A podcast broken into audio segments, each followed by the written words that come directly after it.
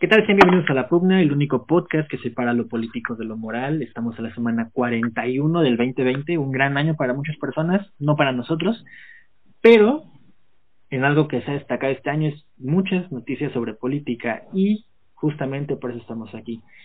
Esta semana fue eh, un tema controversial para México, pues se desaparecieron algunos fideicomisos, por no decir bastantes, casi todos, y hace dos semanas tuvimos el debate presidencial de Estados Unidos, el cual también estaremos comentando en, este programa. Pero esta semana no estoy solo, está conmigo el joven Jared Figueroa. ¿Qué tal, auditorios? Disfruten esto.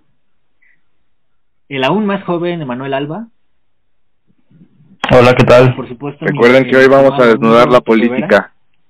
Pero también tenemos una sorpresa importante hoy, pues en nuestro segmento de fideicomisos tendremos a una experta, la experta Paloma Lima, que nos hablará un poquito de cómo funciona también este desmadre, de cómo van a afectarse los fideicomisos, sobre todo en el caso de ecología y ciencia. Que Hola, muchas gracias por invitarme.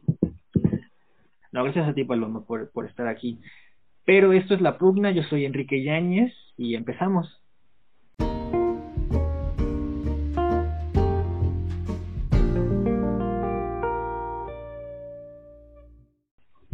El pasado 29 de septiembre, eh, Estados Unidos vivió uno de sus debates más acalorados, pues el referente demócrata y el referente republicano, en este caso Donald Trump y Joe Biden, estuvieron en un debate muy acalorado. Se dijeron muchísimas cosas. Hubo ahí un escándalo por parte de Biden que decían que llevaba un micrófono, llevaba un, este, un audífono. Trump después quedó mal parado ya, ya que le dio este coronavirus. Pues para no hacer más tiempo, la palabra a Yaret Figueroa, que nos dará un pequeño resumen de lo que sucedió con el debate. Adelante, Yaret. Cualquier mexicano nacionalista pensaría que tiene poca importancia hablar de un debate para las elecciones de otro país. Pero pues teniendo en cuenta que se trata en este caso del debate presidencial de Estados Unidos y tomando en cuenta también las estrechas relaciones comerciales que tenemos con el vecino del norte, así como el impacto que tienen las decisiones políticas que este país toma sobre nosotros, pues como mínimo debemos de tener en cuenta lo que puede pasar, tomar en cuenta esas posibilidades para poder tener una vaga idea por lo menos de lo que nos depara en el futuro a nosotros. Em, la siguiente elección va a consistir en la reelección o no reelección de Donald Trump. Y para los Estados Unidos es una vuelta a la administración de Obama o la continuidad de la administración actual. Tal vez Barack Obama se convirtió en el principal referente demócrata de la historia moderna de Estados Unidos porque fue de lejos el presidente más progresista que han tenido, principalmente por ser eh, afroamericano. Entonces, el que hayan postulado como candidato demócrata a su vicepresidente, pues yo creo que es una clara señal de los demócratas de querer recuperar ese poder perdido contra, en este caso, Donald Trump, el presidente más radical hacia el ala derecha que ha tenido Estados Unidos. Pero esta, este debate, más allá de poder escuchar las propuestas, más allá de poder escuchar las ideas y las distintas opiniones sobre el rumbo que debía tomar Estados Unidos, fue un encontronazo de desacreditaciones.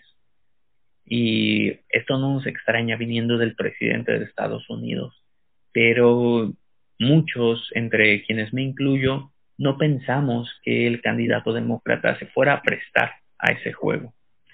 Y pues así sucedió. No pasaban más de dos minutos antes de que eh, Donald Trump quisiera arrebatarle la palabra a Joe Biden.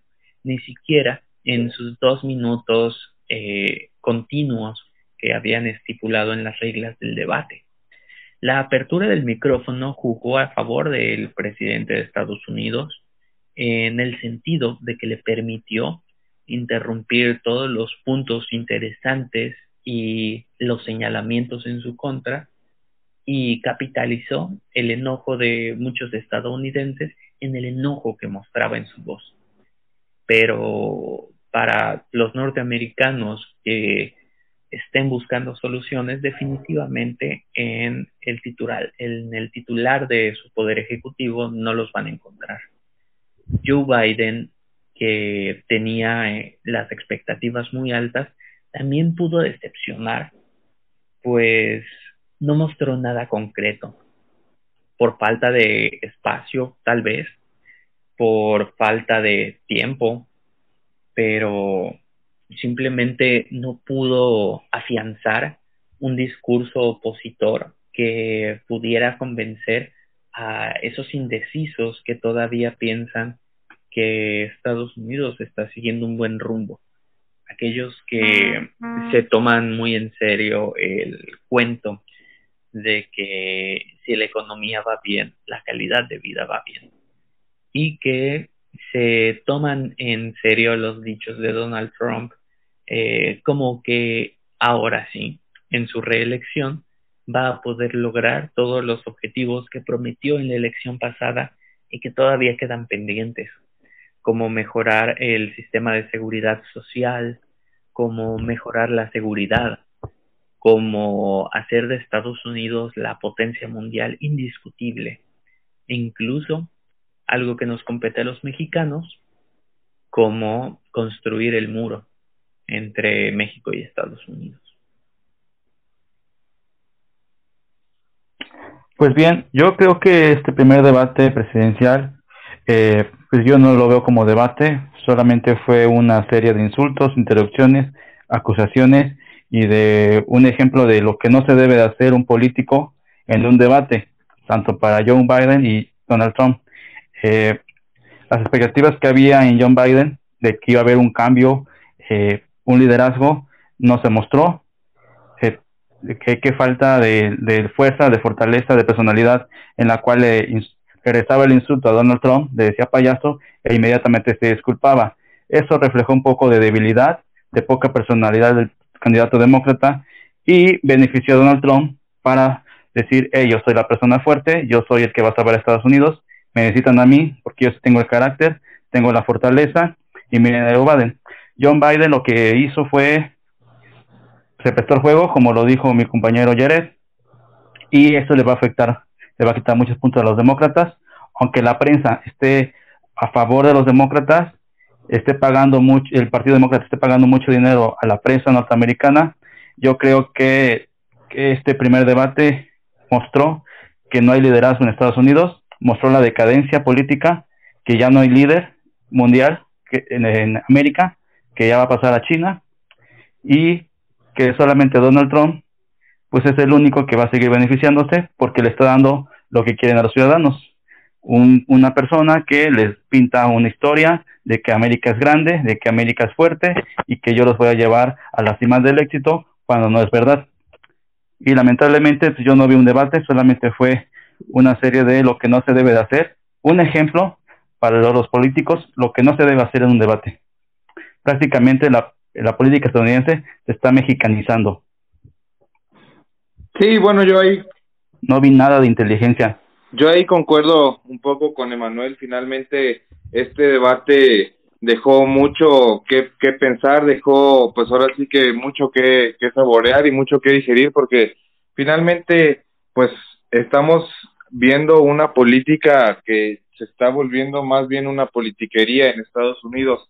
Como bien apuntaban, pues no ya no se ve eh, bien un, líder mundial en, en América y, y, pues por lo menos bueno hablando de Trump pues finalmente él mismo no es el que empieza el juego y él mismo cae recuerdo muy bien que empezó por ahí el, el debate diciendo que Joe Biden llevaba una mascarilla mucho más grande que su cara y pues mira finalmente lo que es el destino lo que no sé como lo quieran llamar pero pues ahora él es quien tiene COVID, él y su esposa, ¿no?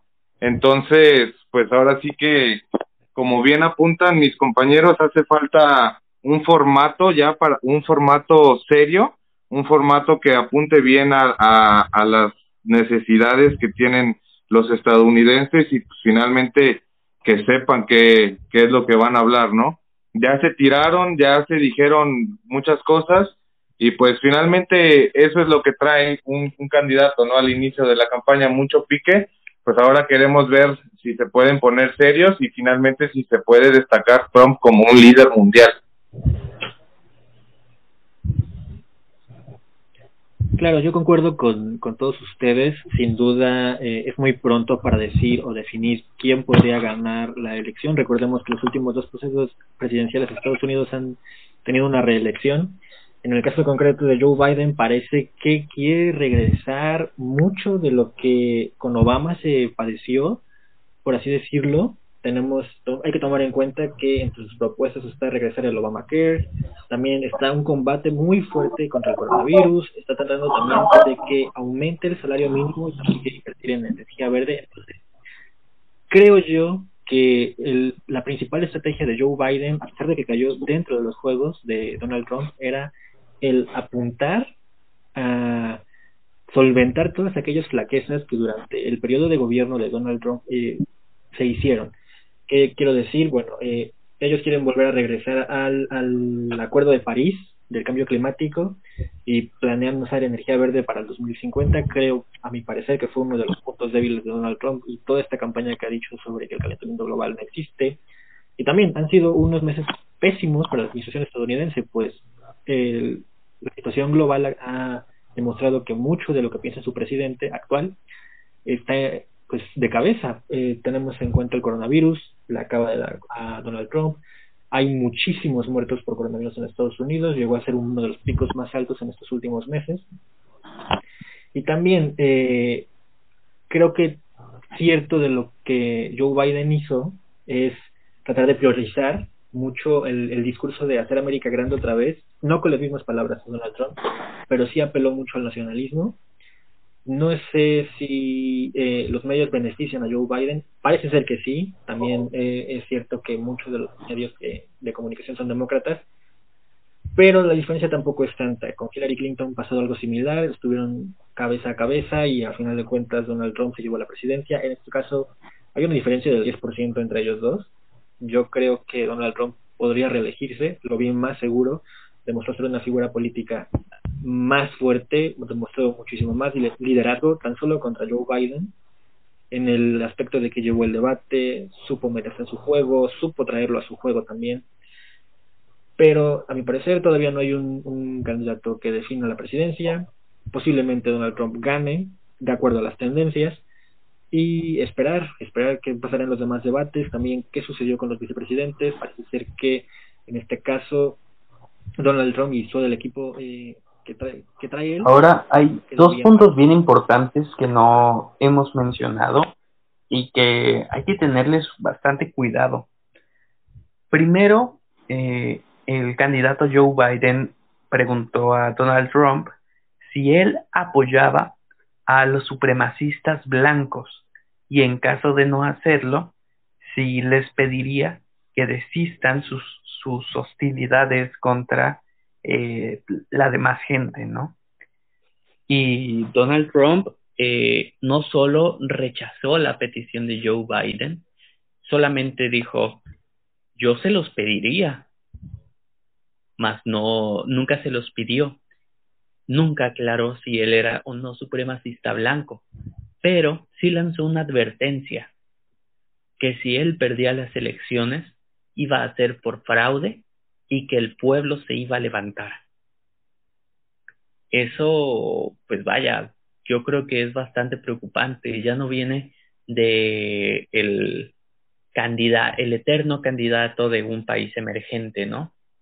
Sino que viene del actual presidente de uno de los países más eh, poderosos del mundo y que pues tiene a su disposición todo tipo de recursos para cumplir sus cometidos incluso por fuera de la ley. Entonces es algo a lo que debemos de tenerle bastante cuidado y como politólogos pues estar muy al pendientes del desarrollo de esto eh, porque seguro si se da o no se da cualquiera de los casos que planteó pues aún así nos dará bastante que analizar.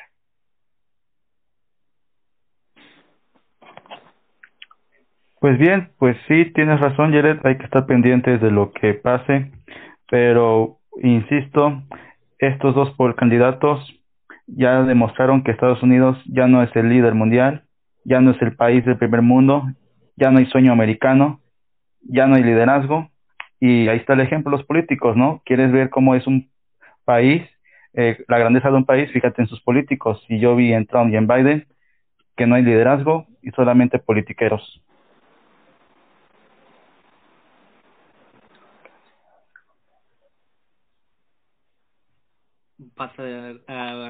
Pues ya nada más agregar, este, finalmente necesitamos eh, de Estados Unidos eh, un líder serio, eh, lo, lo, ha, lo hemos venido diciendo a lo largo de este segmento. Necesitamos finalmente, pues México siempre ha visto a Estados Unidos como un hermano mayor, querámoslo, querámoslo o no, y desgraciadamente o afortunadamente, pues Estados Unidos siempre ha marcado lineamientos para México y pues si estamos viendo desgraciadamente este tipo de politiquerías, eh, pues qué nos queda a México, ¿no?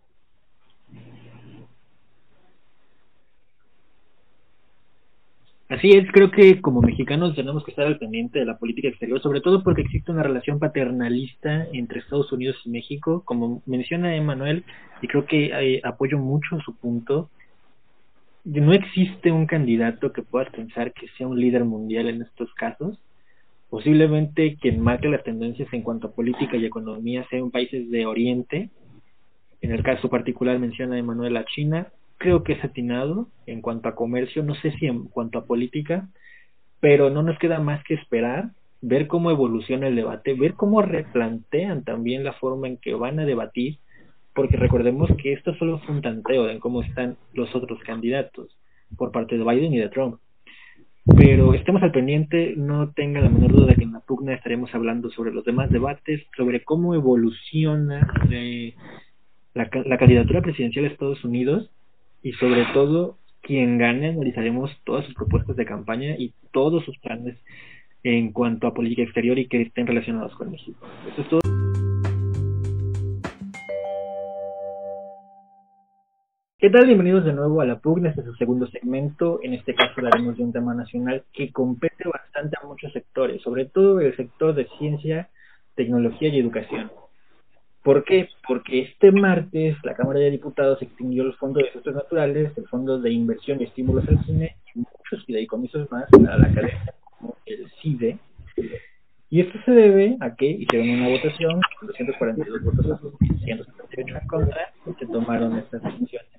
En este texto todavía está conmigo Emanuel Alba, Pepe Vera y Eret Figueroa, y se agrega nuestra primera emisión a la una experta en temas de ecología y ciencia, como lo es Paloma Lima, pero en este caso, y para darnos una breve introducción a lo que está sucediendo, le doy la palabra a mi estimado amigo Pepe. Adelante, Pepe. ¿Qué tal, mis estimados amigos de la pugna? Pues sí, como bien apuntas, Enrique, desaparecen 103 fondos y 6 fideicomisos, 109 en total, que hace 70 mil millones de pesos, en, en la cual, pues bueno, como bien apuntas también, se, se aprobó en lo general el día de hoy eh, por la mayoría de Morena, el PES y el Verde.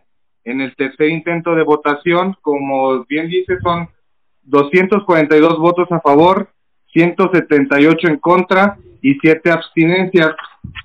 En esas abstinencias, fíjate que a mí me, me llama mucho la atención eh, que hay, hay varias, de hecho, pero, pero una en particular de una figura de la izquierda y de Morena, Tatiana Cloutier, quien se abstuvo.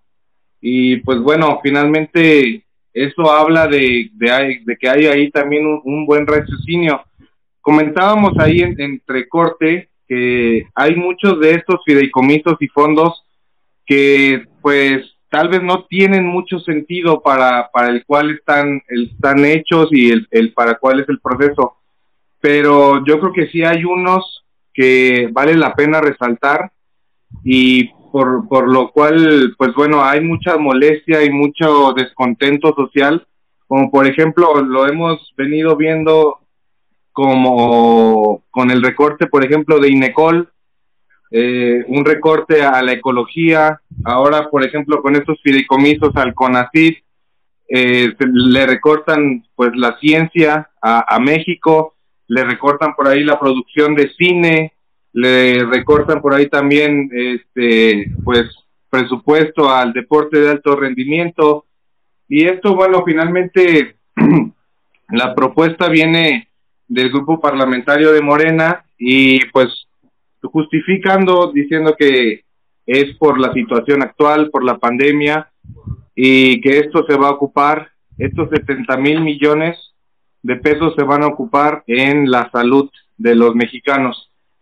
Yo la verdad es que pues encuentro ahí un poco de discordia, por, por así decirlo, un poco, por así decirlo, de encuentro en, en lo que dicen y realmente yo no veo eh, que sean ya en estos tiempos y como bien ha, apuntado también el subsecretario López Gatel, pues ya está esto bajando. Hace unos, unos días vimos por ahí un, una alza en los números del COVID, tanto en contagios como en muertes, desafortunadamente.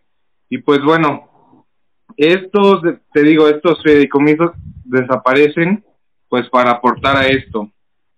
Por ahí también quiero apuntar que hay por ahí otros diputados que este que también pues se muestran en contra, por ejemplo, en, en contra y eso sí también vale vale la pena recalcar el, el diputado Sergio Mayer, ¿no? Por ahí una figura igual controversial con el grupo de izquierda y pues otra por ahí, un, un muy, muy amigo, yo creo, por ahí de, de nuestro compañero Manuel Fernández Noroña, que quien de la, desde la tribuna, ¿no? Se, pronunció en contra. Y bueno, también este recalcar que el día de hoy, pues entre empujones, gritos, jalones, eh, tenían como invitada especial a la secretaria de, de Estado, este, Olga Sánchez Cordero, finalmente pues no hubo las condiciones aptas para recibirla. Pues bueno, solamente desde afuera eh, apuntó que la extinción de estos fideicomisos eh, disminuye la, la burocracia en México, ¿no? Entonces, pues bueno, es, es, es un poco el contexto de la situación y pues no sé cómo, cómo la ven.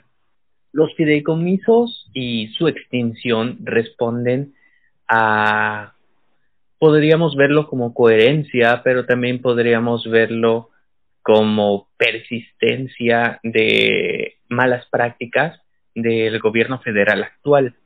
Eh, tomando en cuenta que se empezó con la eliminación de las de las delegaciones de las distintas secretarías que estaban por todos los estados pasando a crear a los actuales superdelegados y también en la reducción de varios puestos burocráticos que eventualmente se han visto ocupados por eh, gente partidaria del gobierno, ¿no?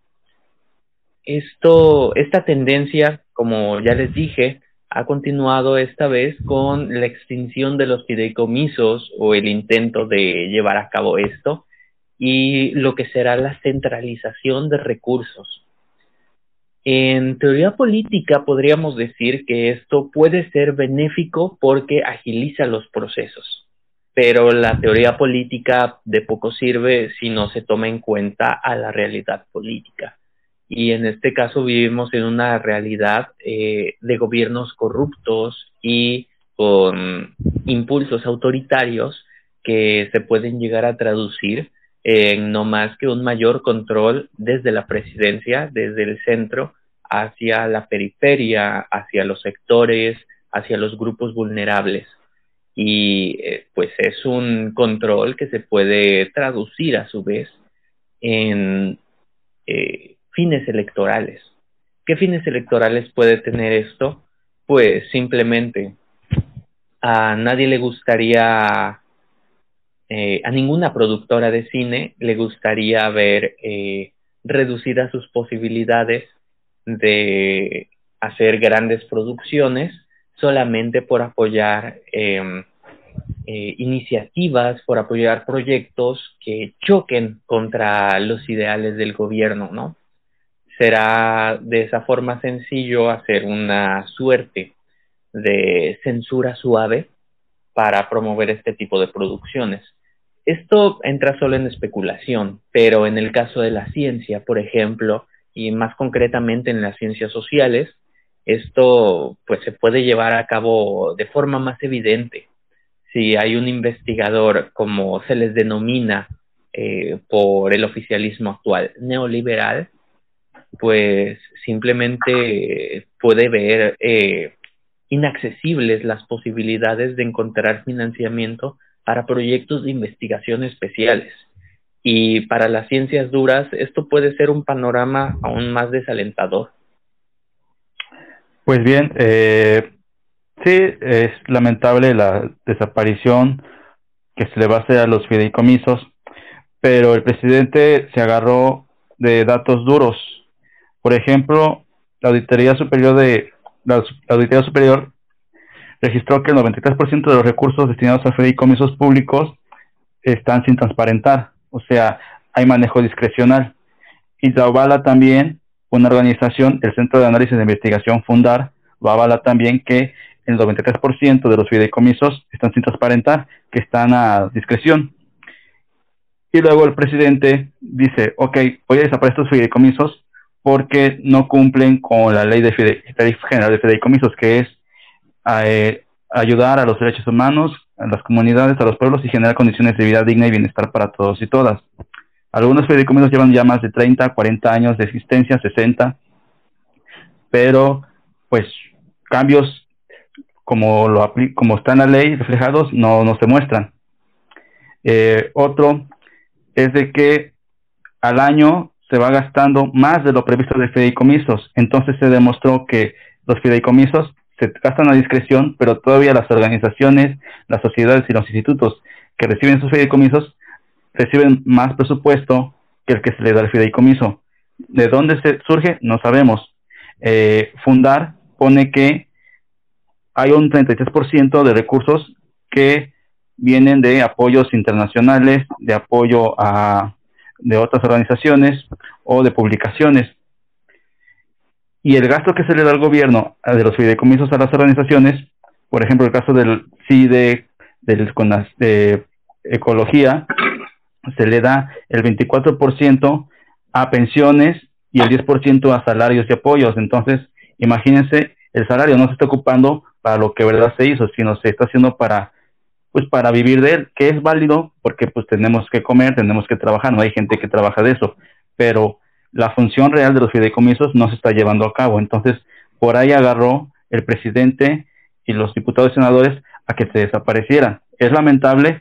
Sí, pero el 93% de los fideicomisos están sin transparentar y no se ve claro a dónde se va ese dinero. Entonces, pues dice, ¿saben qué? Si no me demuestras en qué lo estás gastando y lo que me lo demuestras está en puro salario y pensiones, entonces, pues, ¿sabes qué? Para eso está Infonavit, para eso está el Seguro Social, para eso está el Fobiste, para apoyar yo a los trabajadores, porque los fideicomisos son para ciencia y tecnología, no para los trabajadores. Hola, agradezco la invitación. Pues bueno, eh, sí, lo que dice Emma eh, es, es cierto. Bueno, de 109 fideicomisos que, que van a quitar ahorita, 91 desgraciadamente tienen que ver con la ciencia. Que ¿Eso a, en qué nos afecta? Bueno, pues como sabemos, la ciencia se, se sustenta en tres, en tres bases. Una de ellas son los fondos de investigación.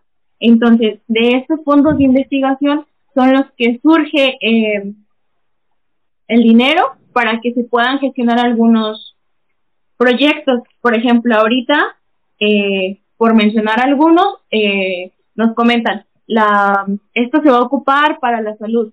Bueno, eh, es un punto clave para tratar la pandemia en la cual pues nunca nos habíamos enfrentado en una situación así.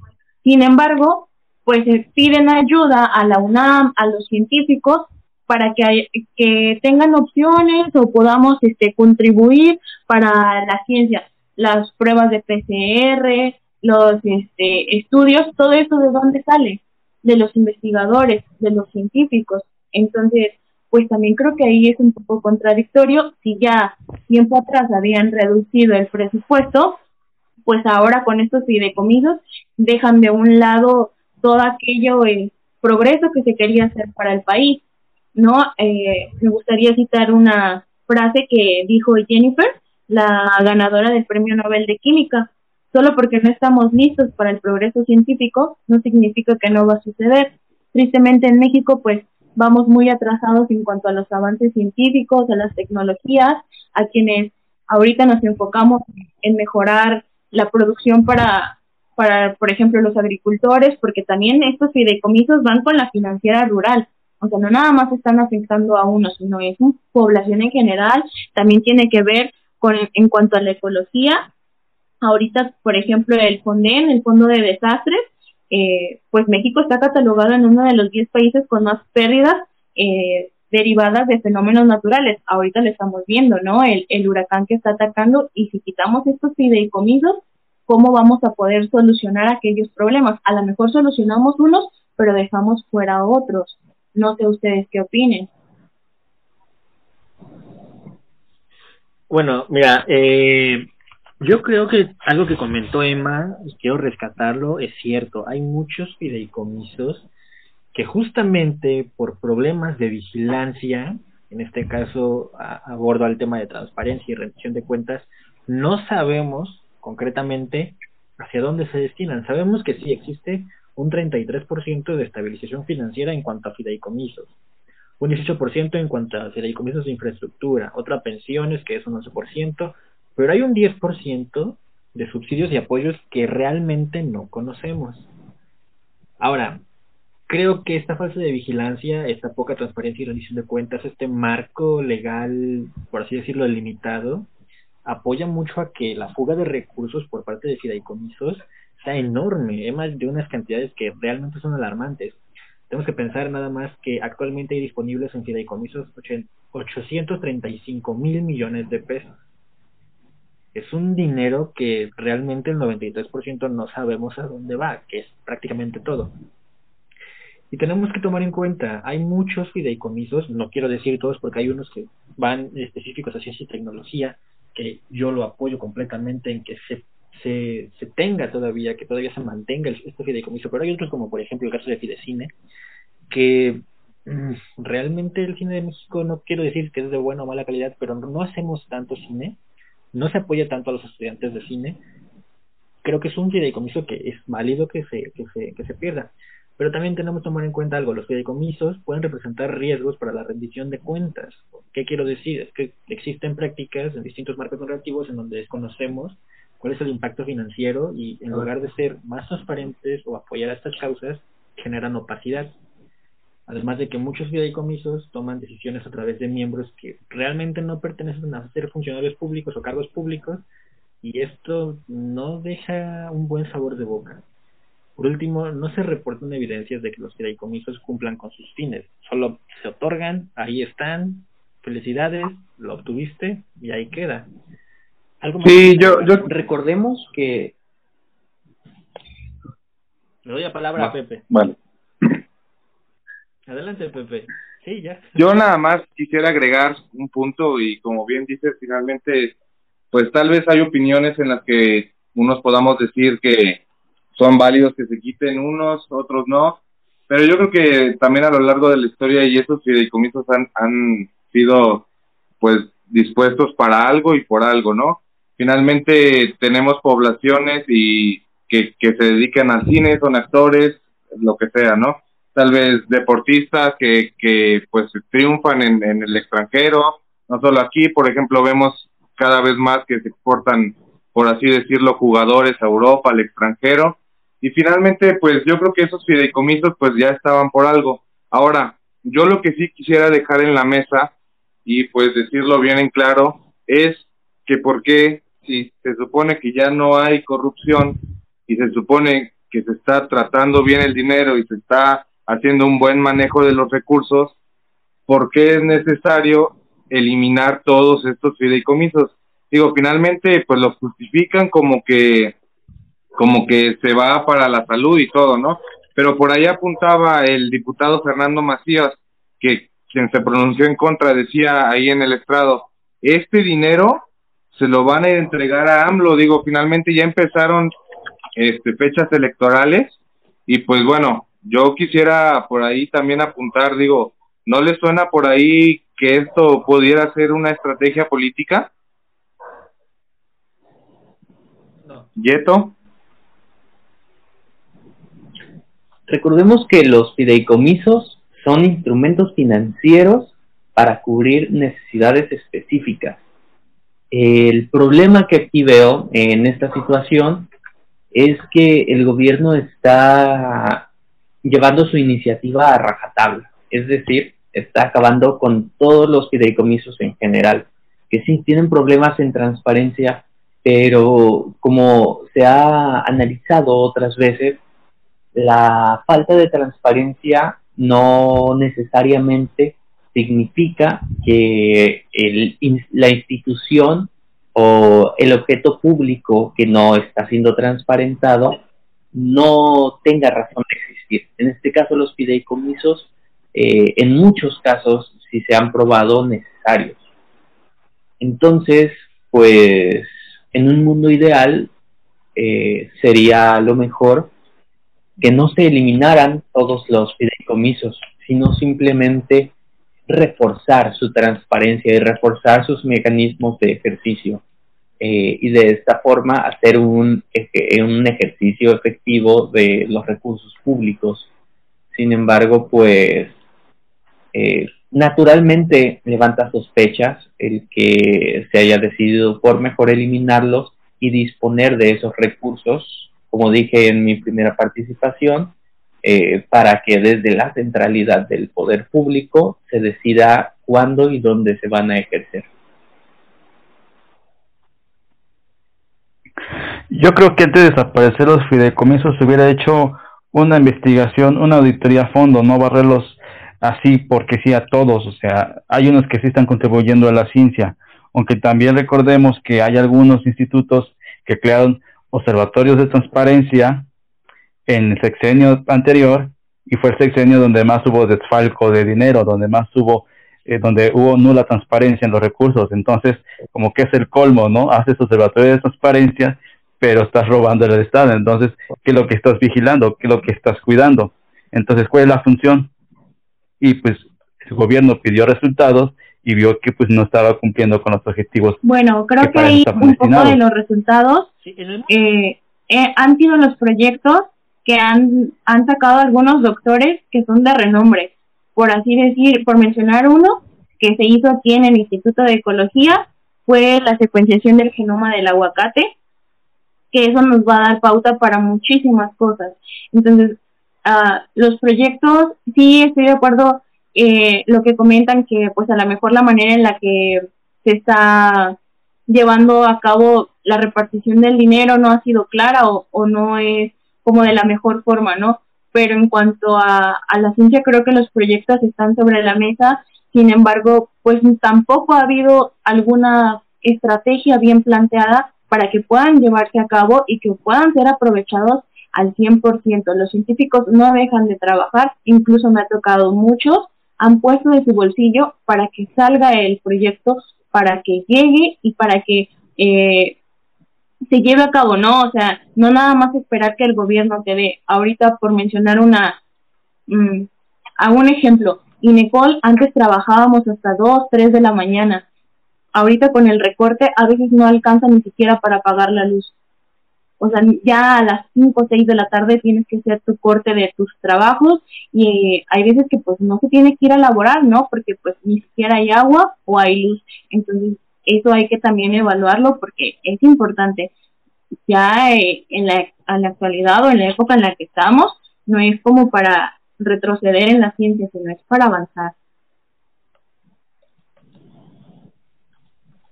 Yo creo que en el mundo ideal, como comenta Emanuel, eh, una auditoría general para muchos fideicomisos hubiera sido lo mejor.